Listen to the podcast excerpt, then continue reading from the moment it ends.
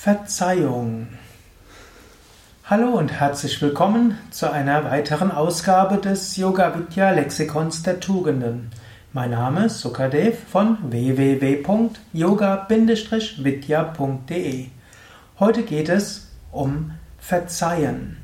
Verzeihen und Verzeihung ist auch eine wichtige Fähigkeit, die man als spiritueller Aspirant kultivieren kann, als Mensch im Allgemeinen kultivieren kann.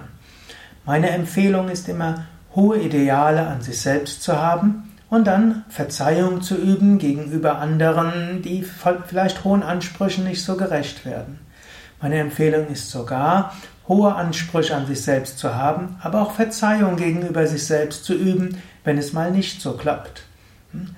Das ist manchmal eine gewisse Schwierigkeit, wenn man Yoga übt und gerade dann den hohen Idealen gerecht werden will.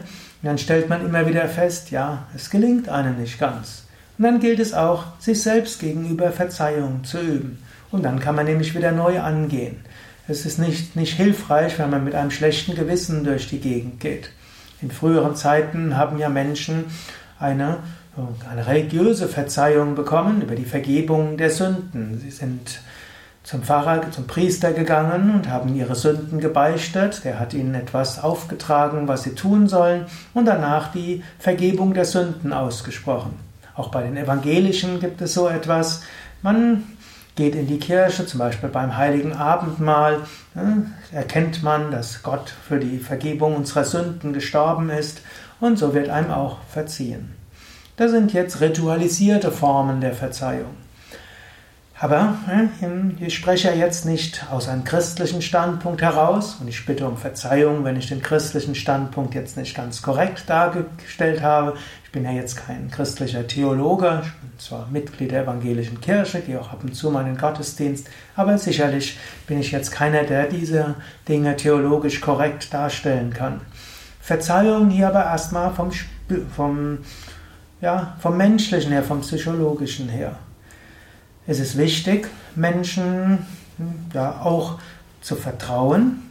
Und dann wird es immer wieder passieren, wenn man Menschen vertraut, sie werden das Vertrauen auch missbrauchen. Dann muss man das durchaus den Menschen sagen, man muss sie darauf aufmerksam machen.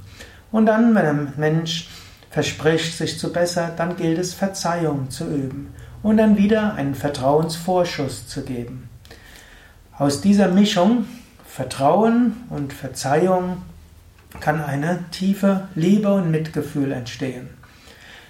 Natürlich, Verzeihung hat auch wieder seine Grenzen. Es gibt vielleicht nichts, was unverzeihlich wäre, aber manchmal darf man es Menschen auch nicht so einfach machen. Manchmal muss man Menschen auch zur Rechenschaft ziehen. Manchmal muss man ihnen auch sagen, nein, so geht es nicht. Bevor ich dir jetzt wirklich Verzeihung geben kann, musst du erstmal zeigen, dass du es ernst meinst und dass du bereit bist zur Wiedergutmachung. Ja, das waren jetzt nur einige Gedanken dazu. Es gäbe noch viel mehr dazu zu sagen.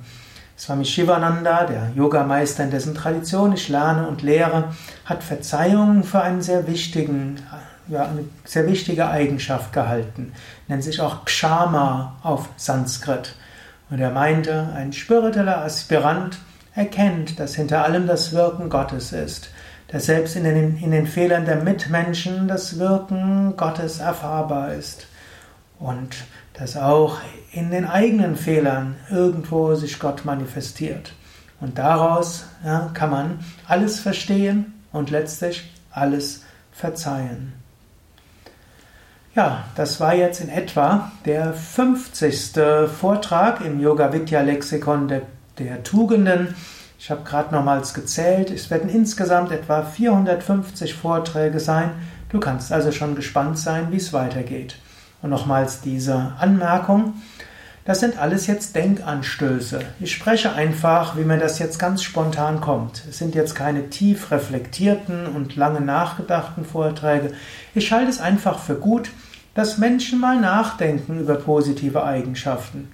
Nicht nur nachdenken, was so alles Schlechtes in der Welt, nicht nur darüber nachdenken, was es alles für Sensationen gibt, sondern nachdenken, welche Tugenden gibt es, welche positiven Eigenschaften gibt es.